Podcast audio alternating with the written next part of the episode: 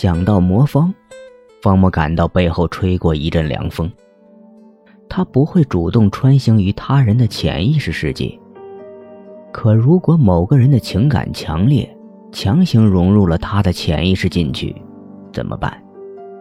还有第二秩序，没有魔方，就没有进出另一个世界的主动权。真要被黑衣人逮到困住了，怎么才能脱身？德川康介虽然没有使用暴力，还答应给一定的时间让他考虑，但第二秩序中其他的人可没有那么友好。似乎之前巴雷特的受伤让这群人都暴动起来。比如沙漠鹰见面时直接选择用枪招呼。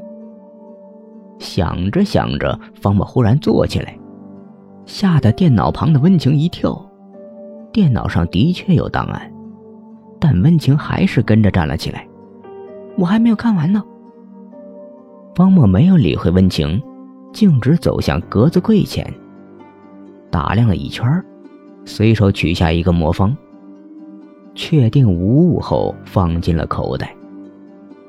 他的魔方第一排是打乱顺序的，但大厅里所有有这个特点的魔方都是死的。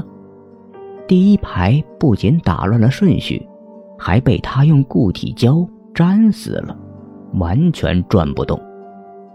在这里转不动，在那边转得动，是他区分两个世界的规则。口袋里重新放入魔方，方莫心底才松了一口气。他望着外面的雨帘，一道不安浮上脑海。